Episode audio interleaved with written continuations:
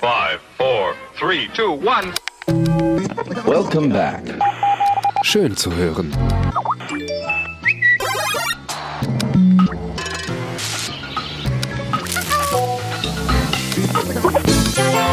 Hallo und willkommen zur heutigen Ausgabe des Toni Podcasts. Es ist die sagenumwobene Nummer 13, die 13. Folge. Und mit dabei sind wie immer der Moritz. Dö, dö, dö. Gegen der 13. Der Jepe. Hallo. Und diesmal nicht der äh, klassischen Regel geltend zuerst, sondern als letzte genannt unsere Star, unser Podcast-Star Sarah, die einzige von uns, die Autogrammkarten hat. Hallo Sarah. Hallo, völlig zu Recht. Hi. Jo, die 13. Folge. Ja, wir haben uns auch heute wieder ein, äh, ein besonderes Thema rausgesucht, über das wir sprechen wollen. Heute geht's ums Happy End. Ende gut, alles gut. Gähn oder Schäen haben die Leute aus dem Marketing äh, sich dazu ausgedacht. Ich find's fantastisch. Ich bin großer Fan von, von Wortspielen. Aber inhaltlich geht's ja um ähm, ja, Happy End, ein, ein klassisches Mittel in der Erzählung, im Hörspiel immer noch gerne genommen, im Film nicht mehr ganz so. Ne? Netflix und moderne Zählnarrative, die Erzählnarrative verzichten manchmal auch aufs Happy End. Aber wir wollen eigentlich äh, uns damit beschäftigen äh, und äh, uns fragen, ist der, ist die, sind die Zeiten des Happy Ends vorbei? Oder äh, sind sie immer noch da? Habe ich das richtig zusammengefasst, Jeppe? Du hast es äh, mich gebeten. Gutes Thema auf jeden Fall für die Folge 13, finde ich. Genau.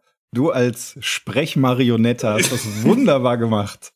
Okay, Na, sehr gut. Genau, ist doch richtig. Ja.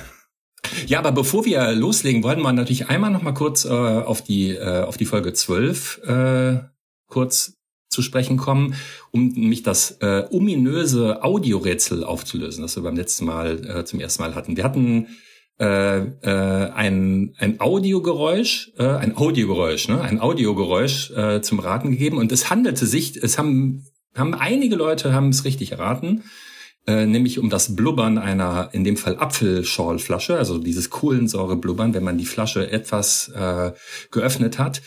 Das war die richtige Antwort. Äh, die, die, Gewinn, die Gewinner Was? sind auch schon. Äh, sind, War das nicht hier, was hat der Moritz gesagt, der, die Ente im Tintenstrahldrucker oder irgendwie so? Mit einem Geigerzähler, genau. Ja, ich war mir sicher, dass das Ich, ich stimmt. dachte, es sei, sei deine Autogrammkarte gewesen, die man an ein Kinderfahrrad äh, an die Speichen gemacht hätte, die dann einfach beim Fahren so dat, dat, dat, dat, dat, die ganze Zeit gemacht hat. Ich sehe die, die Fragezeichen bei, bei Leuten in den Augen, die, die vielleicht die Folge 12 verpasst haben sollten. Wenn dem so ist, dann müsst ihr das natürlich nachholen, ist klar. Ähm, ich kann es einmal noch mal kurz anspielen, damit alles wissen.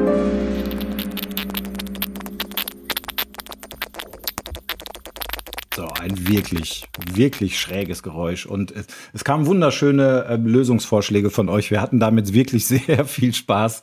Äh, jemand meinte, es ist ganz sicher Donald Duck, der in der Tony-Box eingesperrt wurde und einen Wutanfall bekommt. Ja. Sehr gut. Ja, die schönste ist aber für mich immer noch eine Fliege, die auf dem Rücken fliegt und umherzuckt, um sich wieder umzudrehen. das ist also, das Kennt- muss man sich jeder. mal bildlich vorstellen. Ja, ja, ja, das machen die ständig. Kennt man. Ja, war aber, war aber dann doch nur das äh, ganz profane Blubbern von Kohlensäure aus einer Apfelschorle Flasche. Ja, und heute gibt's auch wieder ein Audiorätsel. Dazu kommen wir aber sehr viel später. Jetzt lass uns einsteigen äh, zum Thema Happy End. Ähm, was ist denn das schönste oder das schrecklichste Happy End, was euch so im Kopf ist? Ich fange mal diesmal bei Sarah an. Sarah, was ist dein liebstes, meistgehasstes Happy End aller Zeiten? Also das Einzige, was mir sofort in den Kopf kommt, und das ist leider das meistgehasste, ich glaube, das geht vielen so, ist bei Titanic. Es gibt nichts Schlimmeres als dieses Ende, äh, was ja, also was man ja so ein bisschen einteilen muss in gefühlt zwei Enden, weil in dieser geschlossenen Geschichte äh, von damals, so ein bisschen äh, die, der Rückblick ist, wo dieser arme Junge da im, im Meer ertrinkt oder erfriert und dann ertrinkt. Ähm, das ist ja so gefühlt das Ende, aber es gibt ja auch noch das zweite Ende, was aber auch nicht befriedigend ist. Also irgendwie, ne, die, das Ganze spitzt sich so sehr äh, hoch, dass man so denkt, ja, und sie finden sich da und dieser, dieser arme Junge und diese reiche Frau finden sich und werden glücklich und dann stirbt er einfach und das ganze Ding geht unter und man sitzt da einfach und denkt sich, what? Also Ich warst jetzt, warst zwei jetzt davon Stunden überrascht, dass die Titanic am Ende untergeht? Nein, nee, nee, nee. Aber man hätte ihn doch am Leben lassen können. Bitte, sie hätten doch auch, Ja. und wir wissen jetzt mittlerweile alle, er hätte noch mit auf diese Tür gepasst. So. Der, also Leo, der hat, Leo DiCaprio, der hat damals 40 Kilo etwa gewogen, würde ich schätzen. Der hätte ganz Ja, locker mit auf warum? dieses Brett gepasst, fand ich auch. Okay. Ja, also es gibt in dieser Rahmenhandlung dann eben so ein kleines Happy End, das eigentlich mit dieser, mit dieser guten alten Dame da alles in Ordnung ist und sie dann äh, diese Kette doch noch hat und sie dann hoch ins Meer schmeißt. Aber man ist irgendwie noch immer so schockiert von all dem, was passiert ist und dass es eben überhaupt nicht glücklich ausgeht. Also für mich zusammengefasst das schrecklichste Ende, äh, Happy End oder ge gefühlte Ende überhaupt. So, Moritz, was sagst du?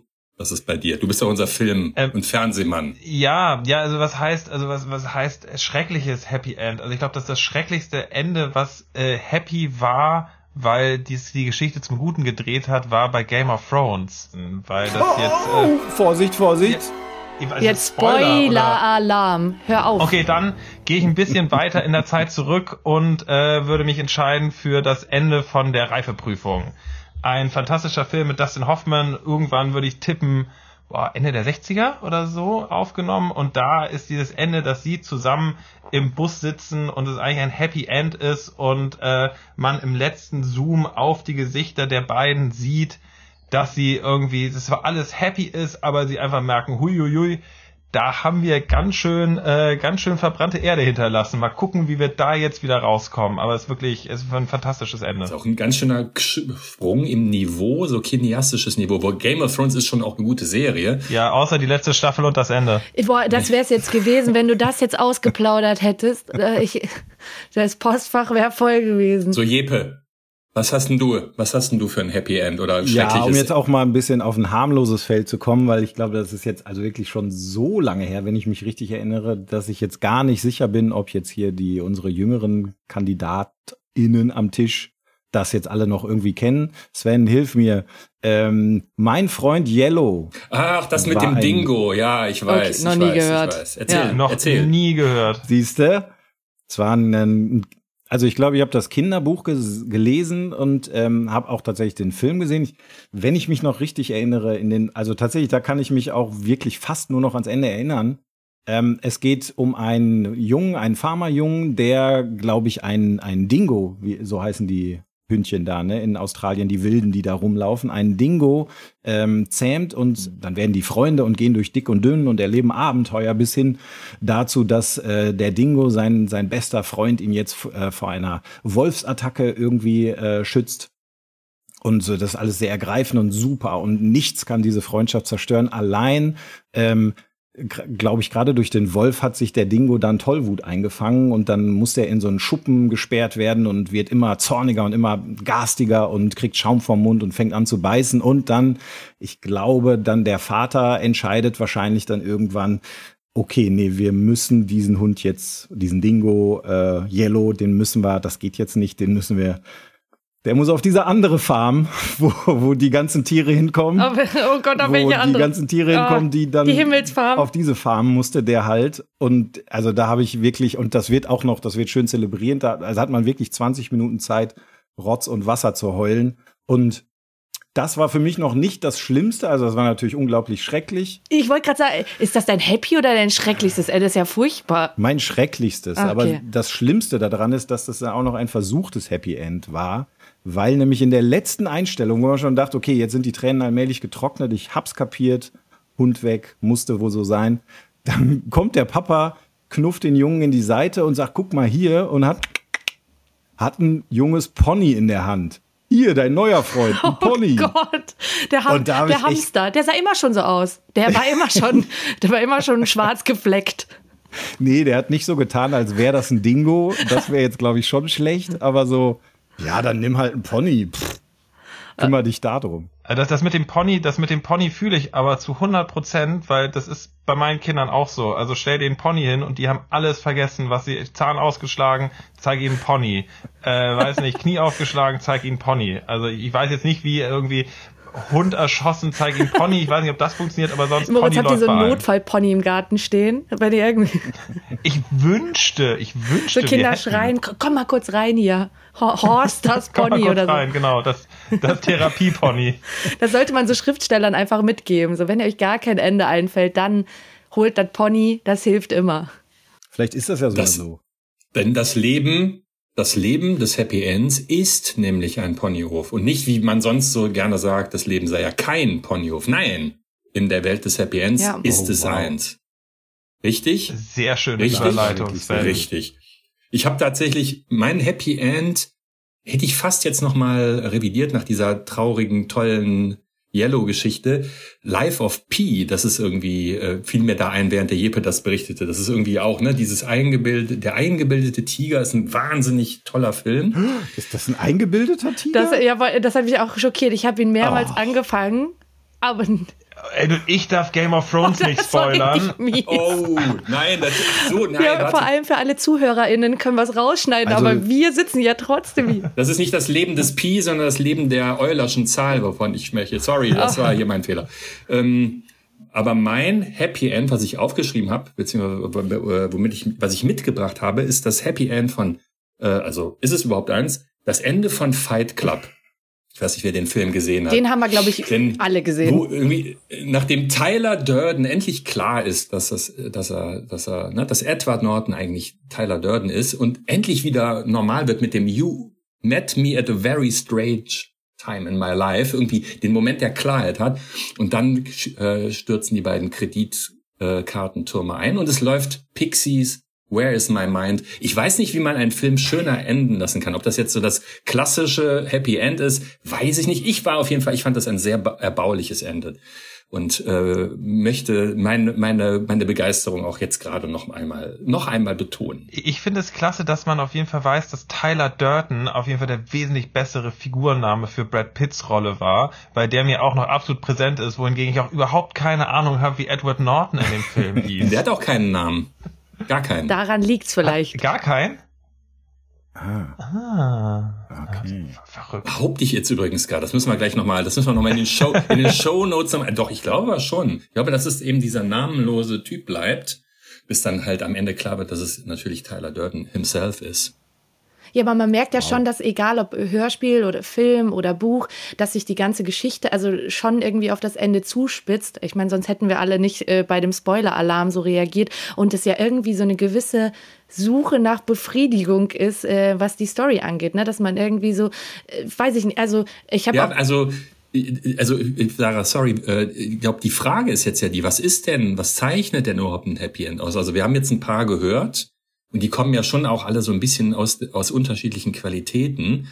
Und das richtige, klassische Friede, Freude, Eierkuchen Happy End hatte irgendwie ja keiner von uns so richtig dabei. Ne? Vielleicht allenfalls noch Sarah Deins von der von der äh, gealterten Kate äh, in der Titanic-Welt kommt dem vielleicht noch am nächsten. Aber was was ist denn was was zeichnet ein Happy End aus, Sarah? Ich glaube, da da wolltest du auch so ein bisschen die Frage drauf ja, ausrichten, oder? also ja genau, also ich finde es halt irgendwie, ich habe das Gefühl, dass viele Schriftsteller, Autoren, Filmemacher irgendwie ja auch erstmal so eine richtige Fallhöhe aufbauen. Also es ist erstmal alles super, oder ich will nicht sagen immer, aber es ist ja oft so, dass vieles ganz furchtbar ist. Irgendwer stirbt schon mal ganz am Anfang, damit schon mal klar ist, so Leute, das wird hier in die nächsten anderthalb Stunden kein Spaß.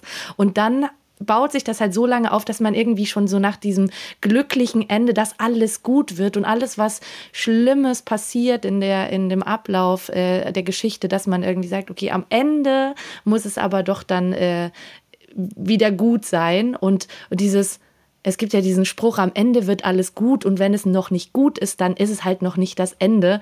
Und und also ich habe das schon sehr, also ich äh, be- beobachte das bei mir, dass ich schon unbefriedigt bin, wenn ich, äh, wenn ich jetzt ein Hörspiel höre oder ein Buch lese oder auch einen Film gucke und dann am Ende, also gibt es entweder gar kein Happy End oder, oder gar kein richtiges Ende oder es verläuft so im Sande und dass ich wirklich dann da sitze so, das war's jetzt? Da, jetzt hier hören wir jetzt auf oder gibt es einen zweiten Teil, dass ich schon so anfange zu recherchieren, weil mich das irgendwie dann nicht befriedigt. Und es kann sein, dass ich, dass ich irgendwie so gepolt bin, ne, durch die Sachen, die mir gefallen oder die ich oft gelesen habe oder gehört habe. Wir sind alle so gepolt. Ich glaube, das ja. ist eigentlich, eigentlich der Punkt. Ne? Es wird so in jeder Geschichte wird irgendwie versucht, ein irgendwie ein, ein Problem, ein Konflikt aufzubauen, etwas, was, was jemand schaffen muss. Ähm, und irgendwie hat man immer das Gefühl, der Geschichtenerzähler, der schuldet einem jetzt am Ende, dass die Sache jetzt auch wieder in, in die richtigen Bahnen verläuft weil das eigentlich das Grundgefühl ist, was man, was man irgendwie haben möchte. Und ich glaube, daher kommt auch so ein bisschen dieser Ansatz, Sven, wie du in der Einleitung gesagt hast. Also ist das Happy End irgendwie vielleicht überholt, weil man hat oft das Gefühl, wenn es dann anspruchsvoller wird, dann widerstehen Narrationen eben diesem, diesem Drang, sage ich mal, ist jetzt überall wieder Blümchen drauf zu streuen, sondern lassen einen mit einem diffuseren Gefühl, was vielleicht auch länger nachwirkt, als wenn jetzt einfach wieder alle Klammern zugeschlossen sind. Mhm. Und man hat die Chance, mehr sich damit auseinanderzusetzen. Wobei, Jeppe, da wäre für mich jetzt auch nochmal ein Unterschied, ne? Dieses, die, ich glaube, auch Sarah würde ich jetzt einfach mal so interpretieren. Eine Geschichte muss jetzt ja nicht immer gut enden, aber sie muss enden irgendwie. Ne? Also man möchte, ja. dass sich die Klammern schließen. Man, man ist irgendwie, das Leben an sich bietet genug offene Fragen äh, bereit, als dass man so in dieser, ich glaube, das Lagerfeuer, ne, das, das Archetyp äh, Bild der Geschichtenerzähler, das, da möchte man doch die Moral von der Geschichte irgendwie mitnehmen, damit man was lernt, um, mit, um dann im Leben was mit anzufangen. Und wir haben ja zwei Beispiele dabei, ne? können wir ruhig jetzt auch äh, mhm. schon mal auch mal so langsam äh, mit anfangen, uns zu beschäftigen. Ne? Wir haben, wir haben, wir haben Cinderella äh, uns speziell angeguckt und dann später noch äh, Soul, den äh, ein etwas neueres Ding. Cinderella ist meiner Meinung nach der, der, der wirklich genau dieses Friede, Freude, Eierkuchenbild. Äh, ich fühle fühl mich da angestupst. Bei Cinderella fühle ich mich angestupst, virtuell. Ja, ja, genau. Also du hast ja gerade Märchen schon angesprochen. Ich glaube, Cinderella ist ja da im Grunde nur ein Beispiel von vielen, weil ähm, all diese Märchen oder viele der Märchen ja irgendwie ähnlich aufgebaut sind. Und ich, das war ja das, worauf ich es auch so ein bisschen eben allgemein bezogen hatte. Ne? Es passiert erstmal was ganz Furchtbares bei Cinderella, ne? das, das arme Mädchen und ähm, wird da irgendwie von, von ihren, äh, ihrer Stiefmutter und ihren Stiefgeschwistern drangsaliert und ähm, muss da in den Fetzenklamotten die, das Haus putzen. Und durch eine glückliche Fügung hat sie dann äh, die Möglichkeit, auf einem Ball in schönsten Klamotten, in denen man ihr nicht ansieht, was sie sonst im Alltag erlebt, da den Prinzen kennenzulernen, der ja auch natürlich nicht weiß, ähm, wer sie ist. Und ähm, dann verliert sie noch am, am Weg raus ihren Schuh und der Prinz sucht sie überall und baut halt alles darauf auf, dass man sagt, so wann findet er sie denn endlich? Und am, am Schluss, nachdem er ganz viele Füße, Füße mit Schuhen in Verbindung gebracht hat, äh, findet er dann so irgendwie seine Angebetete, die natürlich eine ganz spezielle Schuhgröße hat, dass sie keinem anderen Mädchen im ganzen Land auch nur passen könnte. Und, und es löst sich dann eben damit auf, dass er seine große Liebe, egal egal ob sie jetzt irgendwie adelig und arm oder ich glaube, sie ist gar nicht wirklich äh, arm, aber, aber heiraten sie und werden glücklich bis zum Ende. Aber da muss man ja auch dazu sagen, das war ja auch nicht immer so oder, oder es gibt ja, also die, diese Geschichte ist, glaube ich, ein gutes Beispiel, weil es einfach die schon so lange gibt und in so vielen verschiedenen Versionen, dass man daran mal ganz gut ähm, festmachen kann, wie, wie sich auch so Enden entwickeln. Es, also meines Wissensstandes nach ist es ja eigentlich eine Oper aus, den, ähm, aus dem 16. Jahrhundert. Also das ist der Ursprung. Wenn, also es ist ja so weitergegeben, aber ich glaube, da wurde es das erste Mal so wirklich umgesetzt als, als Werk. Und ähm, danach, also da, ich glaube, in, da, zu der Zeit war es dann auch wirklich so, ne, es hatte ein gutes Ende und äh, alle sind äh, am Ende glücklich. Dann kamen die Brüder Grimm, die ja auch ein bisschen bekannt sind für mhm. ähm, ihre eher ruppige Art dann äh, auch mit, mit den Geschichten umzugehen. Und da wurden die, die äh, Stiefschwestern ja auch dann am Ende. Also, genau, ist es denn dieses Aschenputtel? Genau, das, genau, Schon, das, ne? das, ähm, ich, äh, jetzt äh, schlag mich nicht, ich kann es wahrscheinlich nicht gut aussprechen, aber dieses, diese Oper ähm, heißt Cendrillon, wahrscheinlich irgendwas schönes Französisches, was viel schöner Cendrillion heißt das. Cendrillon klingt aber jetzt eher Irish, more Irish. Cendrillon Dollar Baby. Ja. Genau, dann kam, dann kam Aschenputtel von, ähm, von den Gebrüdern Grimm, die dann so ein bisschen ruppiger auch mit dem Ende umgegangen sind und, und dann äh, da auch nochmal eine Bestrafung dieser bösen, bösen Stiefschwestern und dieser Stiefmutter mit ähm, dazu gepackt haben. Dann kam Aschenbrödel, da wurde es wieder schon ein bisschen abgeschwächt und dann war, kamen die eigentlich gar nicht mehr so richtig vor.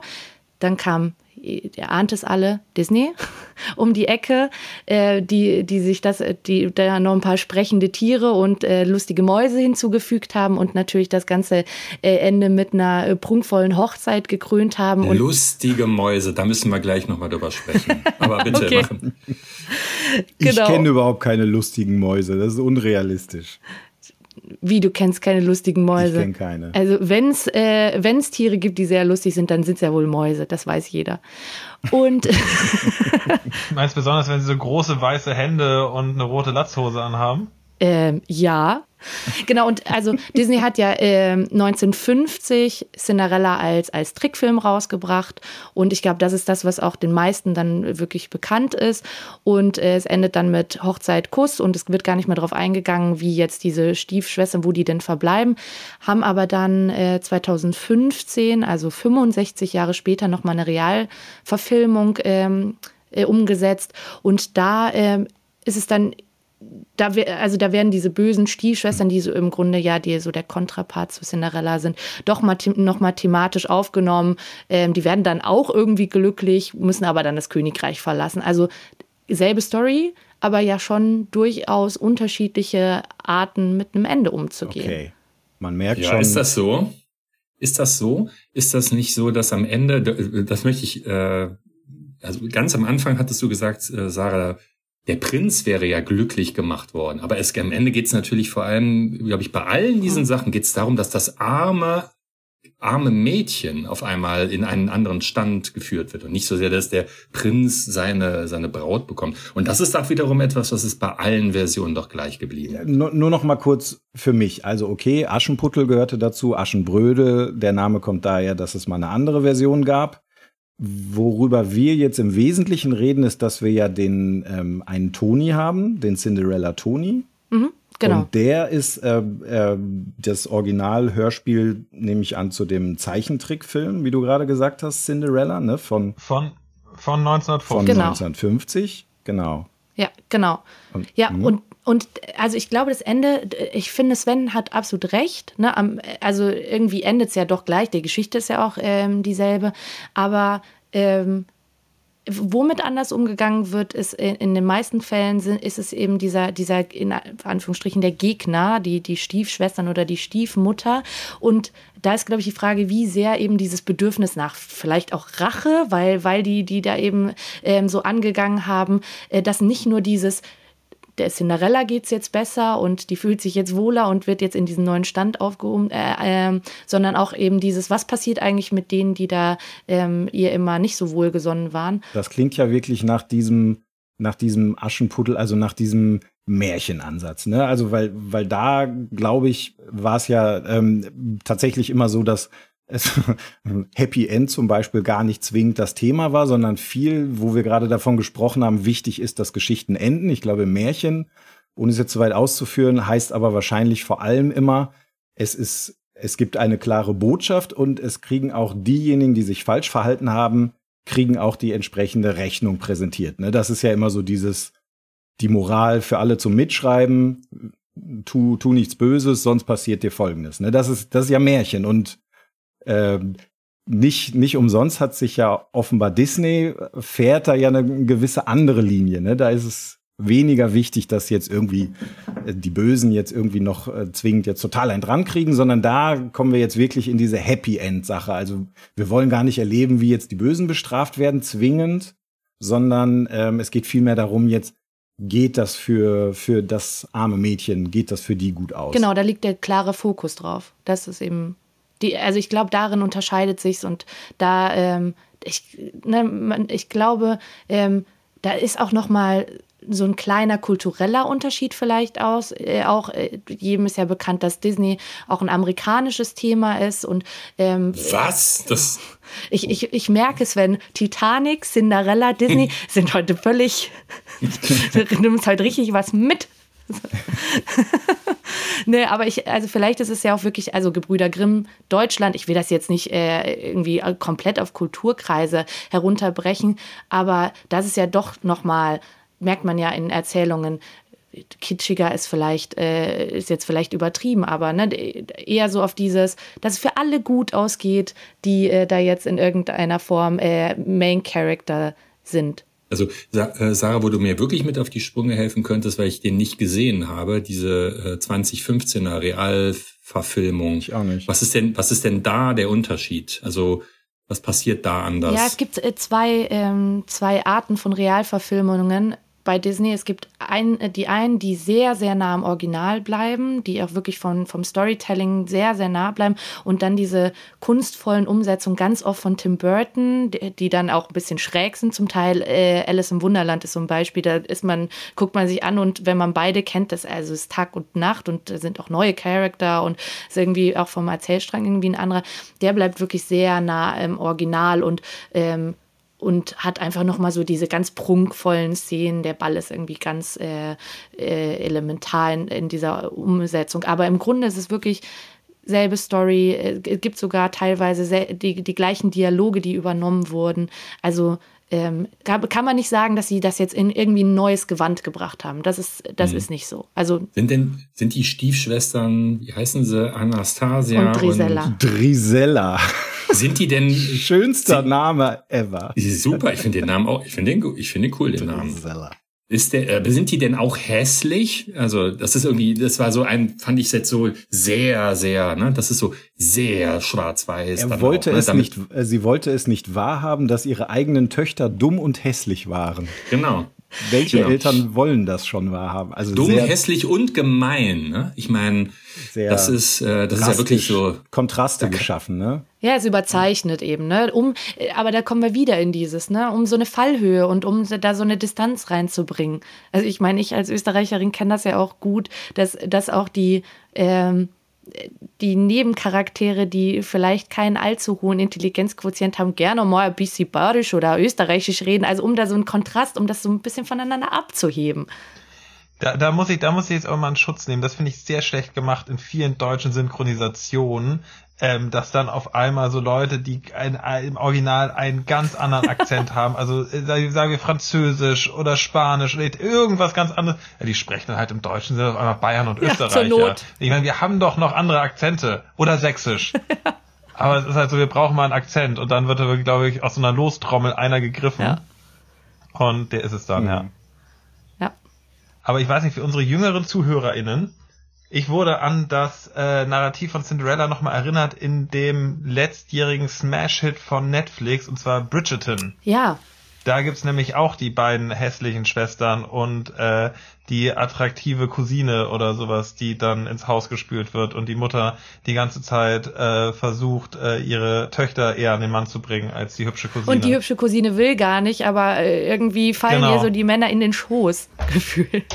Ja, genau, genau. Das fand ich irgendwie ganz schön, weil mich das sofort bei, bei Cinderella war ich jetzt irgendwie daran erinnert, dachte, Mensch, es lebt halt auch nach über 300 Jahren irgendwie diese Erzählung immer noch weiter. Wollte ich gerade ja. sagen. Deswegen haben wir sie jetzt ja quasi auch ausgewählt, weil irgendwie wirkt die ja so prototypisch wie, wie der Urtypus des, äh, gibt sich auch die hässliche Entlein, ist ein bisschen anders, aber dieses auf jeden Fall so von ganz unten schafft es nach ganz oben und äh, alles geht gut aus. Ne? Das ist ja mir viel zum Beispiel noch ein hier aus, aus meiner, meiner Jugend, Adoleszenz dieses hier äh, Julia Roberts Pretty Woman ist doch auch ja. ist genau das. Das wollte ich auch gerade sagen. Ist Julia Roberts in Pretty Woman quasi Cinderella der 80er Jahre? Ja, es ist halt äh, irgendwie, also das zieht sich ja total. Ne? Es ist immer das arme Mädchen, das gerettet werden muss vom Prinzen, egal in welcher Story. Lass es Pretty Woman, äh, Dornröschen, äh, Schneewittchen. Pretty Woman. Äh, Pretty Woman, lovely. ah, schlimm. Aber was, was aber, was aber dazugehört, äh, würde ich sagen, zum Happy End ist dann auch so die ganz klassische Heldenreise von, von einer Figur. Da gibt's ja so ein, so ein vorgeschriebenes Muster, wie eben so eine Heldenreise funktioniert und eben nur, wenn die Figur diese Reise äh, durchgemacht hat und irgendwelche Aufgaben überstanden hat, sich seinen Ängsten gestellt, das Böse besiegt, dann kommt es eben als Held zurück nach Hause und wird, wird beachtet. Und so, solange irgendwie dieses Schema der Erzählung da ist, äh, das läuft dann auch meistens auf, auf ein Happy End raus. Ja, aber das ist doch, äh, das ist auch wirklich so. Also es ist doch jetzt auch, also wir waren jetzt ganz viel bei den Mädels und Prinzessinnen, aber selbst bei, bei Superhelden ist es ja dann, Spider-Man ist der, der ganz, äh, der Nerd, der Unscheinbare und der, der äh, gar nicht mhm. auffällt. Und nein, nein, Peter Parker ist der unscheinbare Nerd. Spider-Man ja. ist der Superheld. Ja, völlig korrekt, so absolut richtig. Aus. Den Namen kannst du dir merken. Ist ja. auch eine Alliteration. Bisschen einfach. Ja, aber da ist es ja äh, irgendwie genau, also ich glaube, da unzählige Beispiele, wo immer wieder dasselbe Schema angewandt wird. Und deswegen vielleicht auch so ein bisschen gelernt und deswegen auch dieses Bedürfnis, das wir haben. Also weil es halt irgendwie so in uns drin ist, fängt traurig an oder mit irgendeiner Herausforderung oder irgendeinem Rätsel. Und wenn sich dieses Rätsel nicht auflöst oder die Herausforderung nicht geschafft wird oder die beiden jetzt nicht zusammenkommen, dann ist man irgendwie so äh, oft leicht gefrustet. Aber was ist denn dann falsch mit mir, dass ich, äh, weil, äh, dass ich ähm, Fight Club als Happy End bezeichne? Weil das ist ja. bin das wirklich nur ich? Weil irgendwie, ich finde, das ist, also es entlässt mich trotzdem mit dem, mit einer so einer Art Gefühl von Sicherheit, dass das alles doch gut ausgegangen ist. Oder habe ich da irgendwas noch nicht ganz nachvollzogen. Darüber, darüber reden wir dann mal, wenn die Mikrofone aus sind. Ich, ich glaube, das, was, was Moritz äh, gerade sagte mit dieser Heldenreise, da ist es doch quasi so, dass, dass ein Ende jetzt erstmal nur definiert ist als ähm, also irgendwie eine Form von eine Wandlung wird vollzogen, also irgendjemand muss kommt in eine steht vor einem Problem, muss das überwinden, indem er auch eine eine eine Wandlung durchzieht, eine sichtbare. Und oft ist es zum Beispiel im im Klassiker ist es tatsächlich auch, so spricht man glaube ich fast eher von Revolution, also es muss sich wirklich so so so karnevalisieren, also ins absolute Gegenteil umdrehen der Böse wird plötzlich gut, ähm, die Arme wird plötzlich reich. Und da sind wir nämlich dann genau bei Cinderella, bei diesen in maximale, also sie ist ja nicht irgendwie so, oh, jetzt ist sie ja im äh, wohlsituierten Mittelstand angekommen und kann über einen zweiten Bildungsweg. Nein, sie ist jetzt Queen of Hearts, absolut. Ähm, also keine Cinderella wird am Ende der Serie, bekommt sie den Prinz und wird nicht Key Account Managerin zum Beispiel. Ist das eine Frage oder eine Aussage? Beides.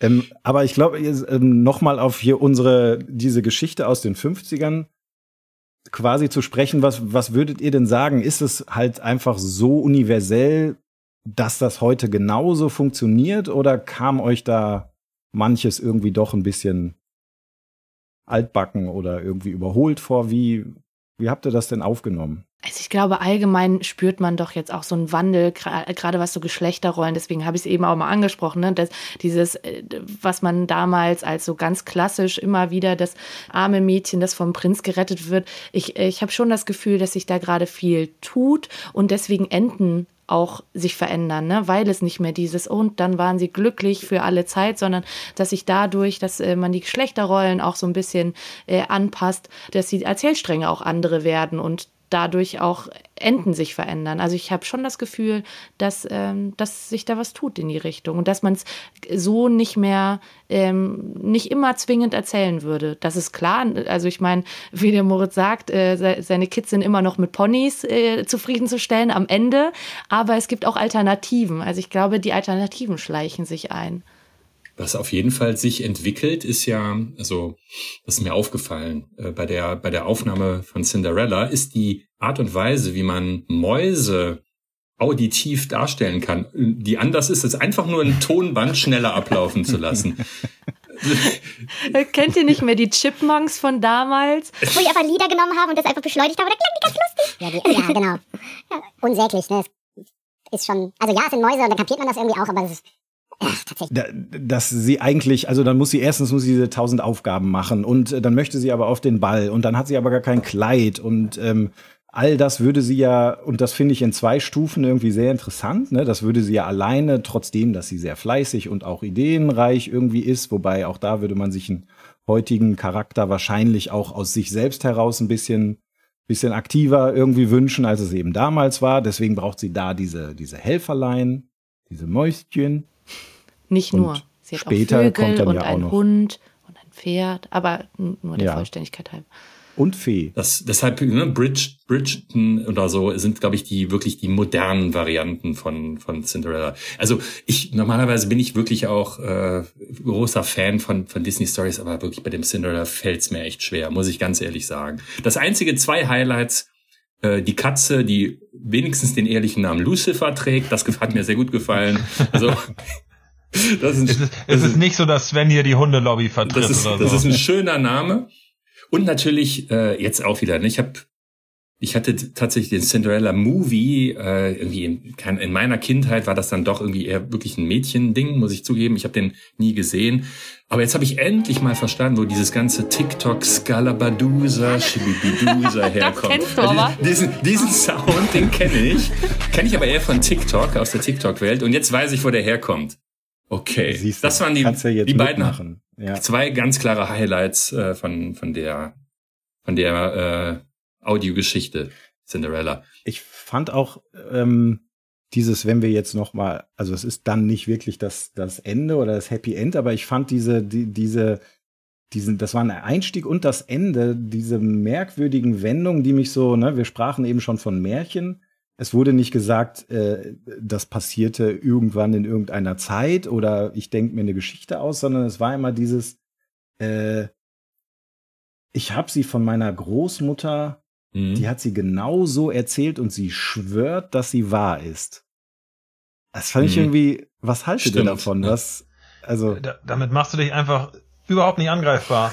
Wenn irgendwer rauskommt und sagt, das war, das war irgendwie ein misogynes, frauenfeindliches Ding, dann kannst du sagen, ja, das hat, hat mir meine Großmutter erzählt. Die hat gesagt, das war wahr. Moritz, Moritz Kinder werden das irgendwann mal sagen über, über Bitcoin zum Beispiel, dass der, dass, dass der Opa gesagt hat, dass es das wirklich gegeben hätte. Und über Svens TikTok-Video mit Bid- Bibbidi Babbidi Boo. Das wir alle sehen. Wenn sich, wenn sich, wenn sich meine armen Kinder irgendwie alte Podcast-Aufnahmen auf USB-Sticks anhören müssten mit ihren, weiß, weiß nicht was, dann mit ihren Chip-Implantaten. Ja, aber ich glaube, es soll doch einfach, es soll doch einfach nur noch mal darauf hinweisen, dass es so Erzählungen oder Überlieferungen sind, ähm, die man dann eben über Generationen, so fangen tatsächlich äh, einige Disney-Geschichten noch an. Ähm, es ja, so Beispiel- ist das ein Klassiker. Oder Walt Disney wollte sich, wollte sich einen schlanken Fuß mit einem Copyright machen, weil halt doch noch nicht die 70 Jahre vorbei waren und dann so, ja, meine Großmutter. Ich weiß nicht. ich ja, also, ich meine, weil es ist ja offensichtlich auch, also und sie sagen ja dann im nächsten Satz auch, da, da sind Feen, ne? Also die sollen mir mal die Großmutter zeigen, ne? Also irgendwie zweifelt man ja, also finde find ich ganz interessant. Ja, aber irgendwie bringt's dieses, dieses äh, für die Kinder dieses dieses könnte ein Fünkchen Wahrheit dran sein und auch das, was ihr eben gesagt habt. Ne? Es gibt ja, also das ist gut. Ja, Das ist gefällt gut. mir. Ja. äh, dieses, äh, diese Ist das bei Peter Pan nicht auch so? Ja, und äh, es gibt auch einen ganz alten Film, ich glaube, den dürfen sie tatsächlich mittlerweile oder wollen sie nicht als DVD rausbringen. Onkel Remus, kennt den jemand? Das gibt's auch. Okay, ja, das ist, das ist glaube ich, wirklich so ein, so ein Nerd-Ding. Ähm, Noch älter als 1950 ist der. Nee, ich glaube, der ist etwas jünger, ähm, aber man merkt ihm an, dass er äh, auf jeden Fall von, ja, von der Geschichte her älter ist. Da ähm, kommen dann auch noch ein paar ähm, vermeintlich Sklaven vor und so weiter. Also deswegen wird er auch nicht auf DVD rausgebracht. Aber da gibt's auch so einen Geschichtenonkel, der dann irgendwie so Geschichten weiter erzählt und die Kinder alle zusammenholt und Geschichten erzählt. Also dieses Geschichtenonkel und dieses Überlieferungsding ist auf jeden Fall was. Und das, was ihr eben meintet mit den Freunden, ich, das zieht sich ja wirklich komplett durch. Oder mit diesen kleinen Helferlein. Ne? Die, die schaffen eigentlich alles immer aus sich selbst heraus, aus ihrem eigenen Antrieb. Aber so dieses letzte Fünkchen. Und ich glaube, das soll das gar finde gar nicht dieses, äh, ich, also ich empfinde das nicht so als dieses, du brauchst jemand anderen, sondern es ist immer irgendjemand da, der dir nochmal so diesen kleinen letzten, du bist nie alleine, du hast immer jemanden an deiner Seite, der dir nochmal so ein bisschen, also auch die ganz moderne, Vajana, äh, ich meine, das ist ein Huhn, ne, so ein Huhn, das sie mit am Schiff hat. Und und vermeintlich total belanglos in dieser Geschichte ist. Aber wenn es dann drauf ankommt, so im, im letzten, in den letzten Szenen, ist dieses Huhn absolut entscheidend und hilft nochmal so dieses kleine Fünkchen. bisschen äh, Magic. genau. Ne? Und wobei, wo- woran, was ich fand, was man auch, woran man merkt, dass es wirklich schon ein bisschen älter ist, fand ich so, dass man, wenn man so drüber nachdenkt, wie Cinderella es das geschafft hat, dann ja jetzt eigentlich nur, indem sie, also nicht, weil sie jetzt einfach auch so toll ist, dass sie jetzt den Prinzen überzeugen kann, sondern sie muss vorgaukeln. Und das erinnert mich ein bisschen an Sarah, um jetzt mal eine andere Reminiszenz zu nehmen, bei Aladdin ist es doch auch so, oder? Sie muss, ähm, beide müssen vorgaukeln, dass sie diesem Stand angehören. Erst dann ist diese Liebe oder was auch immer möglich. Ne? Also das, das war in den 50ern nicht denkbar, dass jetzt wie zum Beispiel Pretty Woman in den 80ern, dass jetzt irgendwie der Geschäftsmann, der Erfolgreiche, die von der Straße einfach so toll findet, dass er sie aus ihrer Persönlichkeit heraus jetzt irgendwie auf diesen Thron Ja, hebt. aber- Nein, die müssen den das vor Ich glaube einfach, es, es ging darum, irgendwie aufzumachen, wie es überhaupt sozusagen in der Zeit, also Aladdin spielt ja auch äh, jetzt nicht irgendwie Agrabah äh, 2020, sondern ist ja auch schon schon ein bisschen älter, dass man einfach irgendwie überhaupt ein Konstrukt aufmachen musste, wie sich diese beiden Persönlichkeiten überhaupt treffen konnten, so genauso wie in Titanic ist es ja auch so, dass es halt auch irgendwie wie der Typ aus dem Unterdeck, der sich auch als äh, Imposter, also als, als Hochstapler ausgibt, um nach oben zu kommen, weil es so, so Mhm. einfach in der Erzählstunde, in der Zeit gar keine reelle Ja. Möglichkeit, wie bei Richard Gere gab, der einfach am Straßenrand mal anhalten konnte und sagen konnte, du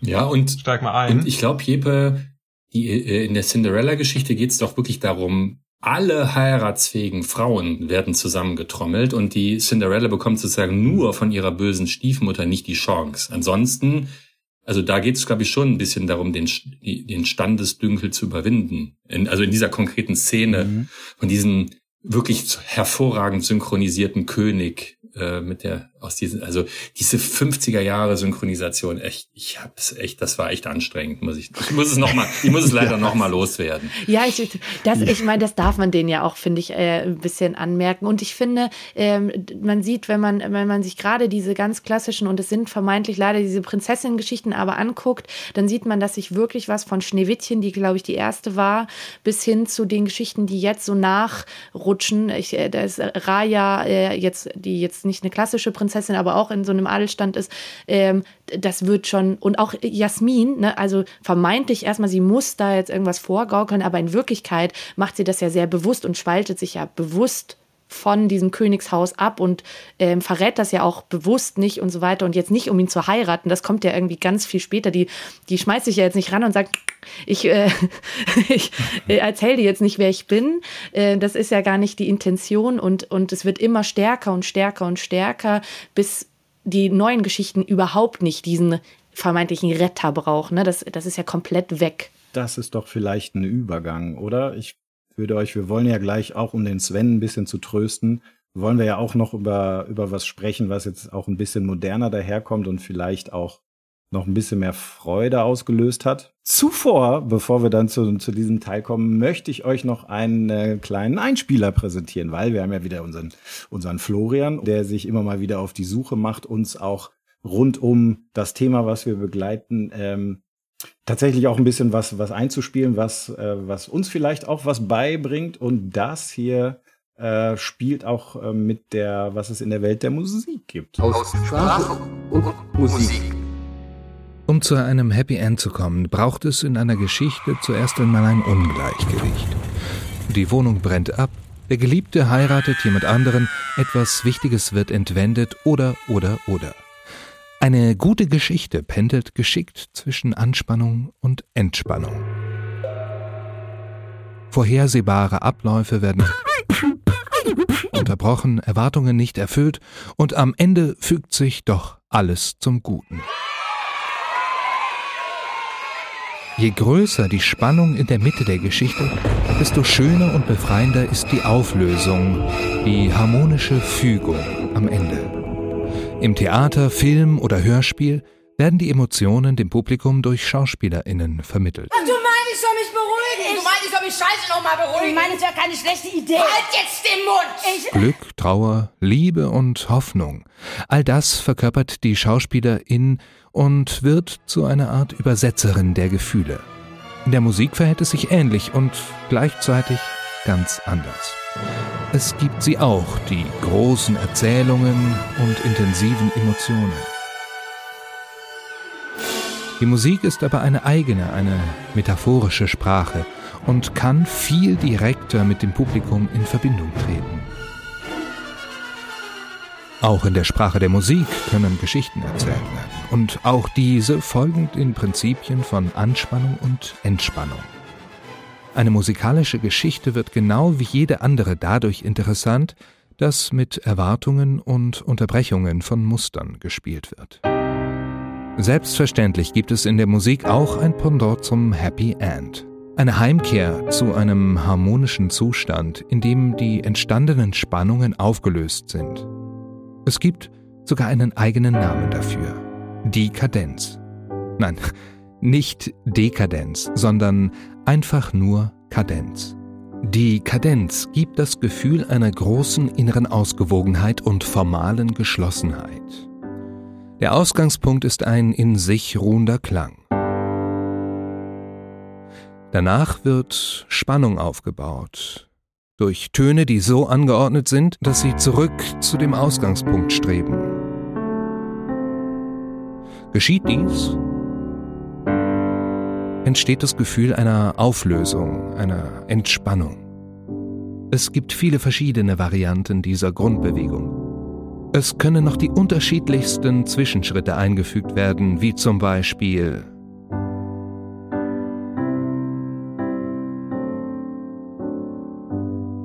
Oder auch so.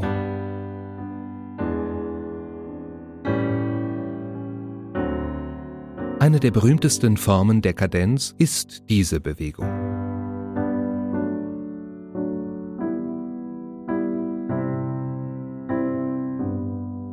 Mit diesem Grundbaustein ist fast jeder Hit der Popgeschichte ausgestattet.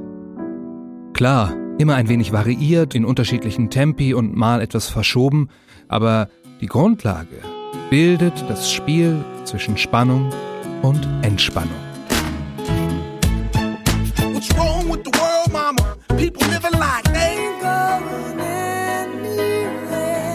Oder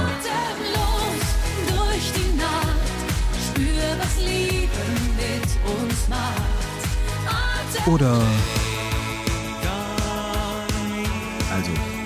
Hand aufs Oder Herz, wer von euch wusste, was eine äh, Kadenz ist? Also kann man jetzt nicht sehen.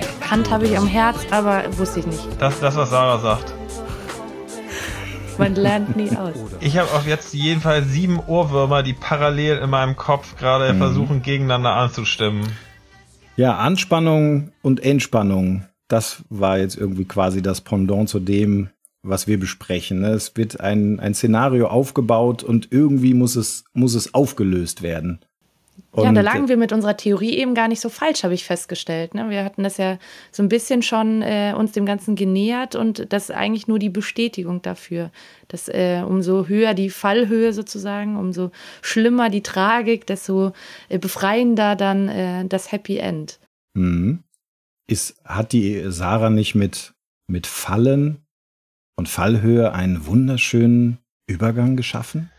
Du meinst Moritz? zu einem fallenden Musiklehrer namens Joe Gardner aus New York City, der Protagonist äh, des äh, Disney-Pixar-Films Up.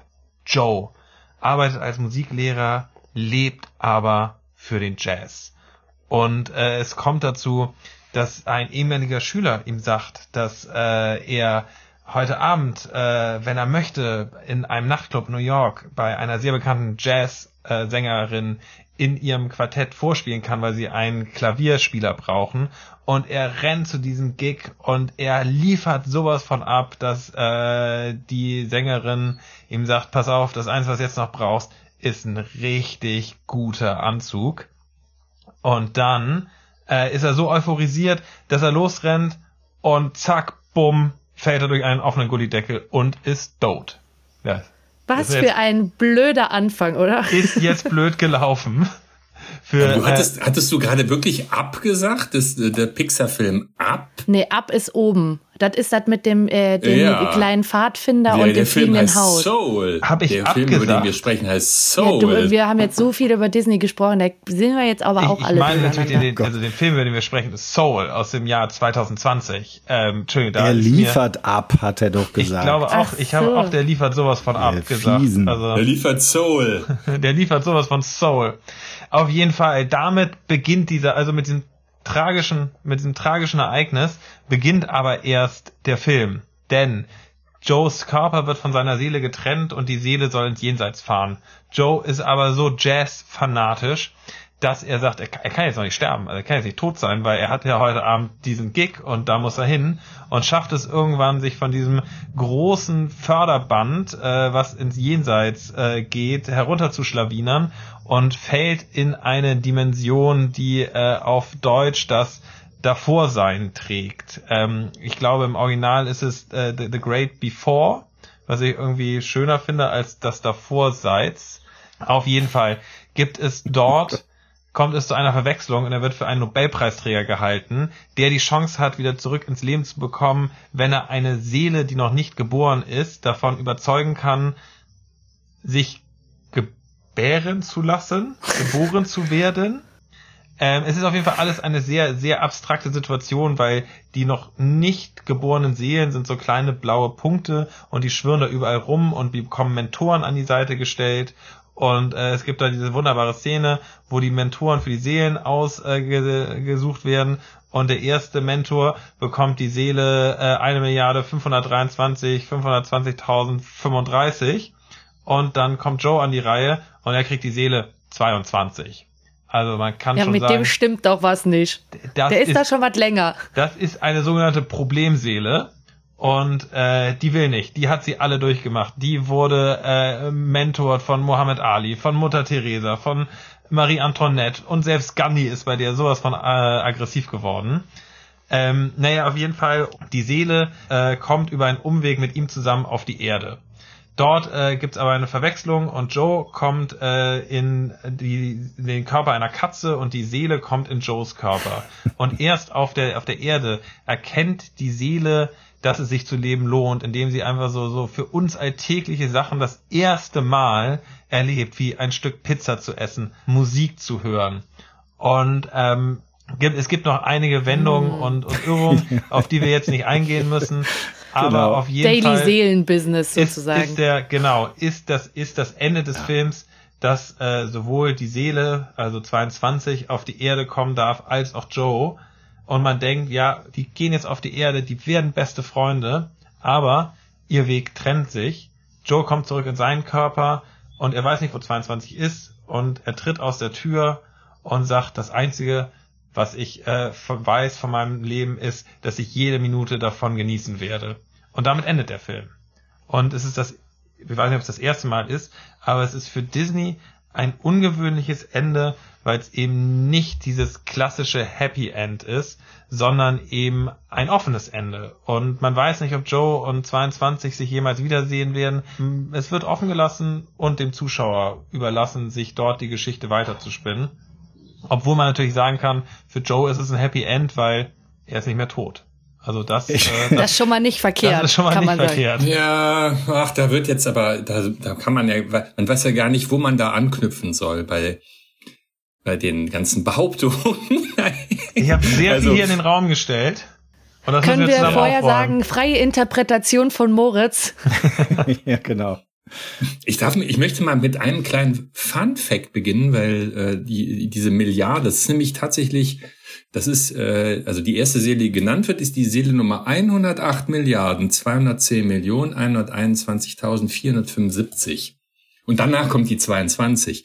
Und diese 108 äh, Milliarden hat, äh, hat durchaus was auf sich. Das ist nämlich eine wissenschaftlich gemutmaßte Zahl, wirklich an Menschen, die jemals in der äh, in der Welt gelebt haben. Also ne, das da versucht da, da äh, okay. nimmt der Film durchaus wissenschaftliche Dimensionen an. Also man ist im Jahr 2020 und die 108 Milliardenste Seele ne, wird halt äh, wird gerade auf die Welt gedacht. Und da ist natürlich dann 22 wirklich wow, ist das früh. Ne? Wo fängt denn das wohl an? Witzigerweise ist das, glaube ich, aber auch äh, habe ich zumindest habe ich zumindest gelesen, auch äh, insbesondere eine Referenz darauf, dass äh, Pixar macht ja ganz gerne mal so Easter Eggs und die 22 äh, spielt wohl ein bisschen darauf ab, dass das der 22. Pixar-Film. Soul ist Pixar-Film Nummer 22, Junge, daher ja. kommt die kommt die 22 da rein. Aber ähm, das mal so, das mal so als kleiner, äh, ne, wie heißt das, Fun Fact am Rande. ich fand, ich habe mich wirklich gefragt, äh, ist denn der überhaupt der der, äh, der Protagonist am Ende noch, will der denn überhaupt noch mal zurück auf die Erde? Natürlich, ne? Genau wie du sagst, äh, äh, Moritz, in dem Moment, wo er dann zurück auf die Erde kommt und sagt, ich genieße jeden Moment. Aber eigentlich hat er doch schon abgeschlossen. Ich glaube, er hat doch, äh, er hat doch an der Stelle schon äh, gesagt, so, ich habe jetzt mein Leben gelebt, 22. Jetzt ich muss einmal dran. vorne noch mal ein bisschen genauer anfangen, weil äh, ich weiß nicht, Moritz, du hast es wunderbar gemacht, wie es kaum jemand besser könnte allein schon in den zwei Minuten habe ich schon wieder nicht geschnallt, worum es eigentlich geht. Ich habe mich sehr auf den Film gefreut und ich hatte eben auch äh, gerade gedacht, so in diesem Spannungsfeld, wie modern ist das? Und sie, sie, sie fassen dieses sehr schwierige Thema Tod, Transzendenz irgendwie an. Das wird ja großartig und wollen das ja offenbar, das wäre jetzt meine Frage an euch, wollen es doch Kindern näher bringen. Oder? Pixar macht doch Macht es Kinderfilme? Also so ist klar, soll super klar verständlich für Kinder sein, aber ähm, da gibt's ja durchaus Jokes oder, oder Zusammenhänge, die man dann doch gefühlt nur als Erwachsener versteht. Also das ist schon so, äh, so verschiedene eben. Also ich hatte, mhm. als ich die, als ich den Trailer gesehen habe, sofort irgendwie den Link zu Alles steht Kopf, wo es um Emotionen äh, geht, die irgendwie ja so kleine Männchen sind. Jetzt sind Seelen, die so kleine Männchen sind. Aber mir ging's tatsächlich am Ende dann genauso ne? Dieses offene, also als äh, äh, wir haben ja, ich habe ja eben mich bekannt zu irgendwie diesen sehr, sehr glücklichen Enden und dass ich das sehr schön finde, wenn dann so alle glücklich sind und äh, Händchen halten durch die Wiese hüpfen, äh, weil das irgendwie so ein befriedigendes Gefühl äh, gibt und war dann direkt so, ähm, gar nicht so glücklich und dachte so, ach, die wollen nur eine Fortsetzung machen. Die lassen sich das jetzt hier offen, damit Echt? sie dann. Ja, doch. So, Hab ich keine Sekunde. Doch. Ja, so, Soul 2, jetzt wird geheiratet. Oder? Ja, nee, aber irgendwie, ich, ich weiß es nicht. Wahrscheinlich tue ich ihnen total Unrecht, aber so, das war meine ganz allererste Intuition. Also, was soll da? Also, hä? das, also, das verstehe ich gar nicht. Hä war absolut meine, meine gesamte erste Intuition und deswegen. Ja, anderthalb Stunden. Auch diese aber Leute, die, die, die Szene, also ich weiß nicht, ich habe äh, das erste Mal, also ich habe den Film tatsächlich relativ kurz nachdem er rauskam, geguckt und dann nochmal mit viel Freude jetzt nochmal geguckt äh, für unsere heutige Folge. Diese Szene, wo dieses, was ist das, diese Ahorn, ne, dieses Flügelsamenteil, ne, ich glaube, das ist von einem Ahornbaum, wie er das, äh, ne, wie das auf die auf Nummer 22 landet und dann später wie der, wie der Joe das dann nochmal in der Hand hält. Das ist doch einfach nur, es ist doch, das ist halt das pure geballte Leben und ich glaube, darum geht. Das ist das Happy End bei dem Film ist doch hey, genieße den Tag. Also wirklich so eine, wenn man so will, die platteste aller Botschaften, aber auch die weiseste halt, ne, wenn man sie halt irgendwie verstehen muss, glaube ich, bevor man bevor man sie wirklich genießen kann. Und ich habe das selten so schön erlebt wie bei diesem Film. Ja, aber es ist es halt ist, und eben auch kindgerecht, glaube ich. Da, da wollte ich jetzt unter dem Bogen. Das wollte ich jetzt glaub, mal fragen. Hat schon was ist, was ein Sechsjähriger auch, glaube ich, naja, gut, ne, weiß ich nicht, aber. Also das war das erste mit meinen Jungs. Ich hatte eigentlich es eben vor zu gucken, natürlich jetzt so. Ich, ich kannte ihn vorher nicht, hatte mich immer darauf gefreut. Und also kein Trailer, nicht die ersten fünf Minuten, nicht die ersten sieben Minuten haben es irgendwie geschafft, irgendwas bei den Kindern, jetzt mag es an meinen Kindern liegen. Also, also wirklich, ich will das nicht. Ich, damit wir es einordnen können. Äh, ja, danke, dass du fragst. Die sind, wenn ich es jetzt wieder richtig weiß, sechs und acht. Ah, okay. Also sollten in der die Lage sein. Auch immer älter. Die werden die Kerle. Ich kannte die, da waren die so kleine Würmchen, jetzt sind sie Kerle. Ich sehe schon, komm irgendwann, wenn wir sagen, wie alt sind die hier? Die sind 26 und 28. ja, dann sitzen wir hier noch. nee, aber tatsächlich, also so rein jetzt irgendwie so aus der phänotypischen, also wie das so an uns herangetreten ist, also die waren wirklich komplett raus. Also nix, was bei denen irgendwie angedockt hat, weswegen ähm, ich mich das gefragt hatte. Also ich hatte irgendwann mal in, in so einem, äh, irgendeinem so Feuilleton-Artikel irgendwie den Satz gelesen, so normalerweise macht Disney Kinderfilme, Ki Kinderfilme für Erwachsene. Diesmal scheint es ein Erwachsenenfilm, Klammer auf, für Kinder noch zu sein. Ich hatte das Gefühl, dass also, weil gerade für mich würde sich eine Kindergeschichte dadurch auszeichnen, dass sie eben also der Moritz am Ende auch in unter einer Minute grundsätzlich wiedergeben kann, ja, worum geht es denn? Und man eben am Ende feststellt, es ist ein, gebe ich auch gerne zu, viele Szenen brillant gemacht, wie immer tolle Einfälle, diese, diese Jazz-Szenen sind so unglaublich schön. Dem, den fehlt so die in den in den gerade in den Anfangsminuten sind ist der Film schon. Hast du mich jetzt gerade da noch mal zum Nachdenken angeregt? Glaube ich eher erwachsen tatsächlich, ne? Weil das geht schon sehr ne, um die, die, diese, diese, in dieser Schulszene, da geht's schon, mhm. äh, also in dieser Lehrerszene, da geht's schon sehr um, um ihn auch. Und da kommen natürlich auch Kinder vor. Mhm. Aber also für null muss ich revidieren. Ne? Also und vielleicht ist dann auch sechs und acht dann doch noch eher ein bisschen, bisschen zu jung. Ich konnte einige Szenen genießen, weil sie so wunderschön waren, aber im Ganzen konnte ich mit dem Ding nichts anfangen. Ich muss es jetzt mal so klar sagen, weil mir nicht klar war, was sie eigentlich wollten. Und ich glaube, sie haben eigentlich, sie haben mindestens drei Geschichten irgendwie wollten sie gerne erzählen. Und für mich persönlich keine so richtig erzählt. Aber ich lasse mich gerne überzeugen, wie ihr das gesehen habt. Ich fand, es kam alles so leicht daher. Ja, der, also ich auch verglichen jetzt mal mit anderen Disney-Filmen. Ne? Also Gefühl, also man muss sich ja wirklich dran gewöhnen, dass in Disney-Filmen wer stirbt. Also das, das ja, ist ja. Das fand ich stark eigentlich und genau, mutig, und, ne? aber, unglaublich mutig. Und aber äh, das irgendwie, das, das gar nicht so zum Hauptthema zu machen, so das passiert und dann das auf eine andere Ebene zu heben und dann kam das irgendwie so alles so leicht daher. Also äh, ich, ich verstehe halt, warum deine Kinder nicht anknüpfen konnten, weil äh, weil es halt wirklich dann eben, das meinte ich mit den zwei Ebenen und da, manchmal ist man ja auch als Erwachsene irgendwie dazwischen, dass man das schon irgendwie versteht, wo es hin soll, aber nicht so richtig kapiert hat, jetzt auch mit den Quantenmomenten und so weiter. Sorry, aber dann bin ich jetzt eben auch raus, fand es dann wahrscheinlich einfach eher witzig.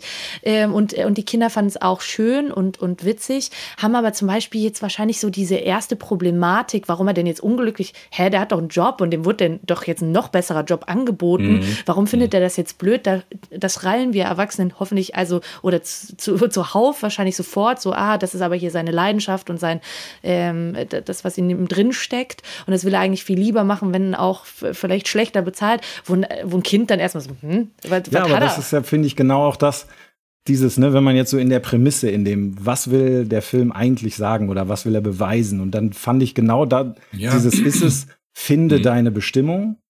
Nee. Eben nicht. Nein. Nee. Lebe, lebe jeden Moment. Das ist doch die, also ich weiß nicht, die Schlüsselszene, dann zumindest für die Erwachsenen vielleicht, Jeppe. Mhm.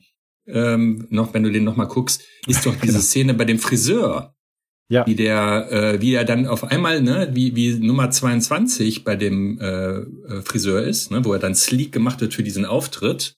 Und dann, äh, also der, der echte Joe als Katze mit dabei ist und der dann sich so quasi selber beobachtet, dass er zum ersten Mal etwas über diesen, über diesen äh, Friseur erfährt.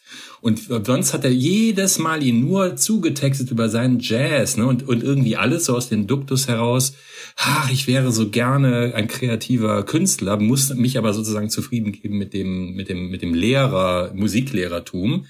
Und da, das ist doch einer der äh, Momente, wo die, wo der Groschen pfennigweise fällt und ab da geht's doch dann los, dass der, dass er die Erkenntnis hat, die dann darin sogar mündet, dass er sagt, hey, 22, jetzt ist deine Zeit, du musst die, Leben ist den Moment zu genießen und dass er dann die zweite Chance am Schluss bekommt, hey, irgendwie, das, ja. das ist, ja, das ist so fast so, das ist der Moment, wo es wirklich mich so total ergriffen hat, dass er so sagt, so, eigentlich brauche ich es jetzt schon gar nicht mehr. Hey, aber gut, jetzt kriege ich die zweite Chance und ich werde, ne, Schluss, Szene, Happy End, jetzt werde ich sie komplett genießen und mich eben nicht mehr von irgendwelchen Dingen die ich äh, als Ziel habe, äh, beeinflussen, dass wir in irgendwelchen Sachen hinterherrennen, sondern hey, jeder Moment ist ein besonderer. Und das ist halt so die, die große Weisheit des Lebens, die da dann, wie ich finde, halt sehr, sehr gelungen äh, zu Film gebracht wird. Da, Aber das finde ich, das hat, hast du mich jetzt gekriegt, genau. Das finde ich tatsächlich auch, dass man das natürlich dann am Ende mitkriegt. Aber speaking of the Ende und unserem Thema Happy End, da also, weil da war ich tatsächlich nach diesen Verwirrungen, wo ich dachte, okay, welchen Film wolltet ihr eigentlich machen? Und übrigens auch mal, mal nachgelesen, die Figur des Mr. G wurde, kam ein Jahr später ins Skript. Eigentlich sollte es um diese 22 Seele gehen. Später wurde erst hinzugefügt, okay, wir müssen diesen einen Menschen davor irgendwie haben.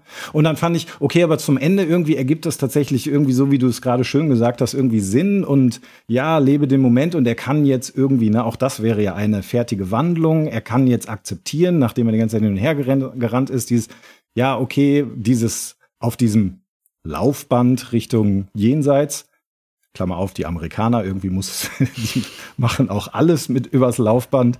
Alles muss so, ja. Das mhm. muss also multi-convenient, äh, maximal convenient sein. Aber dann in diesem letzten Moment ihn dann doch von der, äh, von der Klinge springen zu lassen und zu sagen, na ja, aber jetzt genießen wir aber schon dieses ein bisschen happy-endigere und er darf jetzt schon mal zurück. Und was ist die Botschaft, dass wenn jemand das jetzt richtig erkannt hat, ja, dann darf er aber noch mal eine Chance kriegen? Während nee, aber das ist, ich finde, witzigerweise finde ich das, das war auch so, deshalb, deshalb war ich auch gerade so erstaunt, als Sarah meinte, da kommt doch der zweite Teil. Nie im Leben wird es davon einen zweiten Teil geben. Pete, dafür ist Pete Doctor einfach zu genial. Das ist einer der genialsten Regisseure unserer Zeit. Der wird niemals jetzt da, ne, dieses, da jetzt irgendwie so ein Sequel draus machen, weil es nicht genau der, das doch der Moment ist. Ja, der steht auf diesem Laufband und bekommt dann, die Jerrys sind zum ersten Mal seit Äonen inspiriert worden, weil sie diese zwei, weil er diese 22 irgendwie verarztet hat. Und er sagt so, also ich würde jetzt einfach die Treppe hochfahren, aber okay, dann mache ich es halt. Also es ist jetzt ja nicht so, dass er, dass er, er weder äh, sagt er, das ist jetzt eine Last, dass ich dieses Leben mhm. noch mal leben muss, noch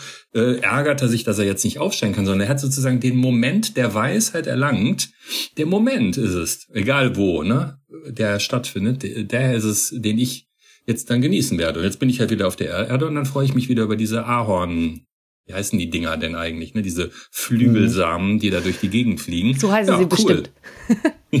Flügelsamen. Kann es denn sein, dass, äh, dass uns das so ein bisschen, dass uns ähm, das Happy End verloren geht, weil es auch wirklich so gleichwertige äh, Main Character sind? Wir hatten ja eben festgestellt, es ist eigentlich immer so ein Main Character. Dann haben die so die kleinen Helferlein, die aber eigentlich so mitschwimmen äh, und, und äh, irgendwie so den letzten Moment nochmal so äh, abrunden. Aber wir ja in der Erzählung ja nie so wissen, wer ist denn jetzt hier eigentlich der, dem geholfen wird, weil es wird 22 wird geholfen, das ist relativ klar, aber irgendwie wird, ähm, wird unserem Jazzmusiker ja auch geholfen währenddessen und du weißt ja nie so genau, von wem willst du jetzt, wer reicht dir jetzt das Happy End an?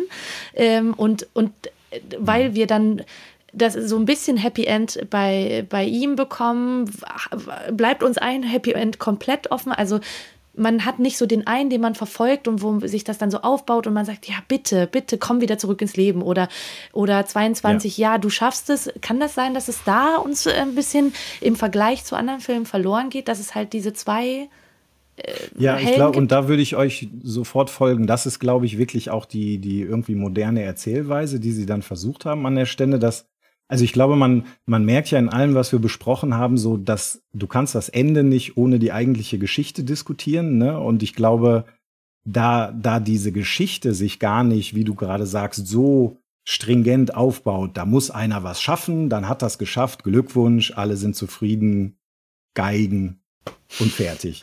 Ne, so, so funktioniert die Geschichte ja schon gar nicht und entsprechend. Ja, doch. Doch, sie funktioniert ja so. Sorry, wenn ich dich da unterbreche er bekommt ja, also er kämpft, also ist doch alles, worum es in dem Mittelteil eigentlich geht. Er will zurück zu diesem Gig.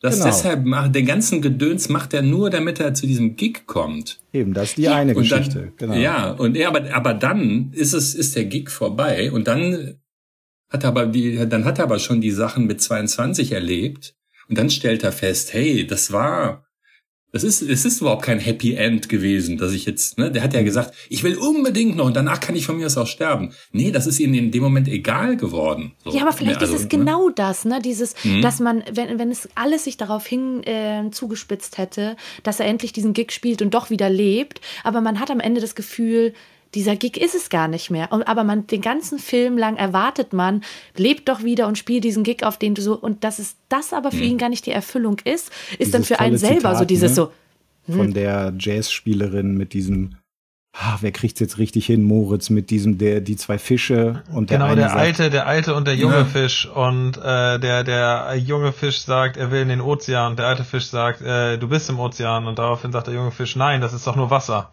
und genau darauf wollte ich eben auch hinaus, dass das am Ende ist es ja so, na, nachdem er quasi diesen Gig gespielt hat und sich dann verabschieden mit äh, morgen machen wir das gleiche nochmal, er glaube ich dann realisiert, dass eben egal ob er Musiklehrer ist oder äh, whatever, es wird einfach immer nur eine Variation des ewig Gleichen sein und daher kommt dann glaube ich eben dieses diese mhm. diese Carpe Mentalität ähm, mit der er dann zum Schluss aus der Tür steigt und sagt, jeden, jeden Tag, als wäre es mein letzter.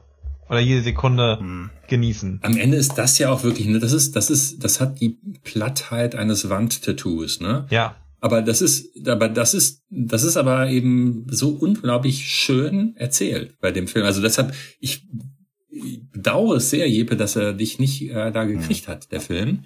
Sven selten hab- so euphorisch gesehen übrigens. Ja, nee, so, also so ich- die, die Achterbahn der Gefühle bei Sven. Bei Ja. Cinderella habe ich verspürt, dass äh, da irgendwas, dass so eine gewisse Abneigung. so ein leichtes Gefühl. Ja, Es ist halt so, ich, ich finde, ich finde, war, finde halt so toll an Soul, dass er wirklich die Klischees eigentlich äh, auf seine Wahrheit äh, hin reduziert und trotzdem ein toller Unterhaltungsfilm bleibt. Ja. Ne? Ich meine, Moritz, deine beiden sind ja wirklich noch zu klein dafür. Ne? Also Le- leider, leider. nach, äh, in Soul nehmen. Aber Sarah, hast du deine Jungs, haben die das gesehen? Also macht, schafft dieser Film was mit den Kids zu machen? Ja, ich habe da, glaube ich, äh, zwei gute Exemplare zu Hause, weil der äh, eine ist super wissbegierig und denkt sich in Dinge rein und ist äh, ein ganz gefühlvoller und da hat das hat tatsächlich gar nichts mit dem Alter, sondern einfach mit der Art und also der, dem Charakter der Kids zu tun und ist auch sehr mitfühlend, empathisch und so weiter. Bei dem hat das ganz viele Fragen aufgeworfen. Ich weiß nicht, ob er wirklich zu diesem Schluss dann gekommen ist und so, hey, leb jeden Tag. Also ich glaube nicht, dass das am Ende das Ergebnis war, aber den hat das schon so aufgerührt, dass das gemerkt, ne? Und nicht nur auf diese platte Art und Weise, ist er jetzt tot und warum lebt er wieder, sondern der hat sich wirklich hinterfragt und der andere, ähm, der kleinere, der einfach so ein bisschen mehr so ein Hau drauf Kind ist der, der hat, der hat halt, glaube ich, einfach so das Filmerische genossen, fand die Figuren lustig und so weiter. Ähm, und ich, ich glaube, da, da kannst du Kinder auf ganz verschiedenen Ebenen auch ansprechen und unterschiedliche Kinder ziehen sich da andere Sachen raus. Also ich könnte mir vorstellen, dass, wie gesagt, ich kann da jetzt nicht empirisch dran gehen, bei meinen Dödeln hat nicht funktioniert. Hey. Aber nein, die sind ja ganz toll. Ich habe es dann eingesehen, dann sollen sie halt was anderes gucken. Äh, ich glaube, dass, dass deswegen da glaube ich tatsächlich diese Grundmessage, die ihr jetzt mir auch wirklich noch mal schön ein bisschen dargelegt habt. Ich glaube, das ist im, im Kern doch auch eine Erwachsenenbotschaft. Ich glaube, Ja. dass dieses in deinem Fall. ganzen Alltagsstress nutze so ein bisschen jeden Moment und so weiter, das spricht jetzt schon, also das ist fernab dessen, was irgendwie, glaube ich, im Moment Kinder irgendwie äh, überhaupt auf dem Schirm haben. Aber ich würde euch zustimmen, da sind natürlich, da sind so viele Dinge angesprochen und elementare Dinge, dass es da bestimmt ganz viel gibt, wo die irgendwie dran knabbern könnten, ne? Und diese, diese Fragen sich weiterfragen, wohin geht's, woher kommt man und so.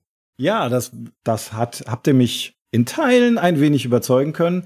Jetzt, ähm, was das, was das Ende angeht und die, die Happy Ends, dann haben wir jetzt noch mal, vielleicht ist das auch noch mal ein bisschen versöhnlich und wir sehen auch noch mal ein bisschen die viel, hören die Vielfältigkeit von Enden, indem der Florian für uns noch ein kleines Gutzle vorbereitet hat. Das können wir uns jetzt mal anhören. Aus Sprache und Musik.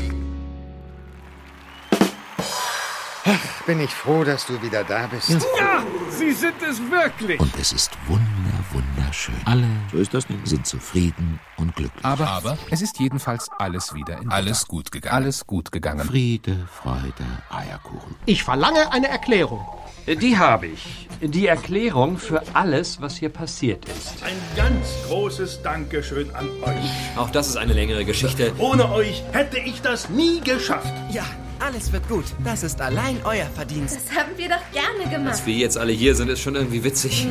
Mir hat es auch einen Riesenspaß gemacht. Party. Es ist also wieder mal gut gelaufen. Das ist ja nicht zu fassen. Bravo. Genau.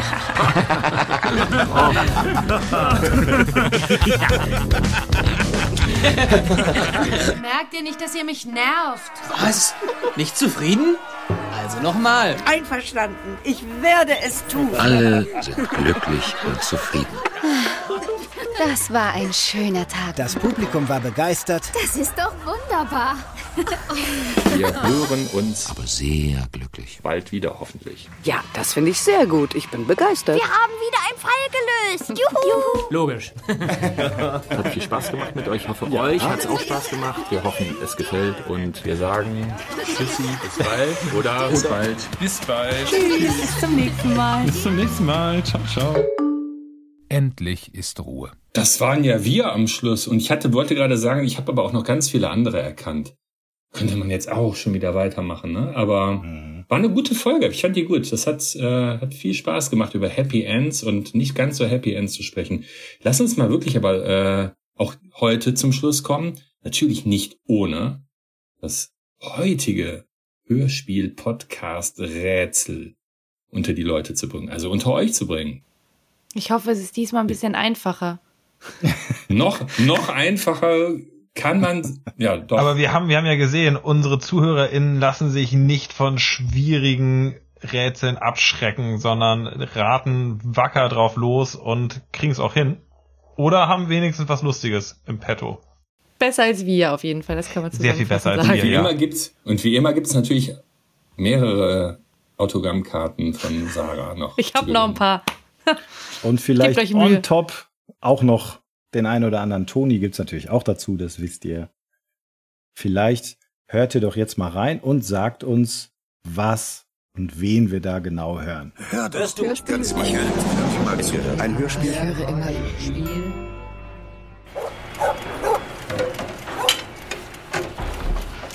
Es war diesmal nicht die Ente, äh, die Ente im Tintenstrahldrucker. Das müssen wir, glaube ich, nochmal hören. Okay, seid ihr bereit? Genau zuhören. Ohren spitzen. Tja, findet ihr es leichter oder schwerer als beim letzten Mal? Irgendwas mit Hund. oh, Sven, Aber okay, diesen Tipp können wir geben, Sven, wohin, wohin, Jeppe, wohin soll die Antwort geschickt werden, wenn man eine hat? Wenn man eine hat, die Antwort geht wie immer, ähm, da müsst ihr auf unsere Website äh, klicken, tonis.de slash podcast. Und auf der Seite findet ihr nicht nur die ganze Folge, wenn ihr Wer jetzt Quatsch, die hört ihr ja offensichtlich gerade. Aber da könnt ihr auch im Formular könnt ihr die Antwort wie immer unterbringen. Das habt bisher noch alle hingekriegt. Aber ihr könnt natürlich unsere Folge auch bei Spotify, bei Apple Music, bei dieser anhören, abonnieren, die Glocke drücken, was immer ihr wollt. ja. Jetzt, der Moritz will nur auch eigene Autogrammkarten haben, deswegen gibt er jetzt hier richtig Gas. Ne, ich leg einfach jeden Tag, als wär's, weißt du, also im Ja, Augenblick. stimmt doch, klar. Abonnieren, Absolut. abonnieren, genau. Carpe Diem. Und wir nehmen, ja, und wir nehmen auch Quatschantworten, weil die lesen wir dann einfach wieder vor. Ich bin auch sehr offen für Leute, das die keine Ahnung haben und trotzdem uns schreiben. Freue ich mich auch. Ich schicke auch wirklich keine Autogrammkarte. So, wir, aber nach Moment jetzt, bevor es hier ganz wild wird, würde ich sagen, wir kommen jetzt zum Happy End. Ja, das und wie im, wie im Reklamheft würde ich jetzt sagen, tritt ab in eckigen Klammern. und die Melodie geht weiter. Und wir hören uns, ihr Lieben da draußen. Vielen Dank, dass ihr heute diese Folge mit euch, mit uns erlebt habt. Tschüss, ihr kleinen Podcast-Mäuschen. Da sind die Mau Mäuse wieder. Da war doch eben die Frage, wo ist denn Mäusing? Podcast. Ja, müssen wir quietschen. Tschüss. Schließt die Augen, genießt jeden Tag.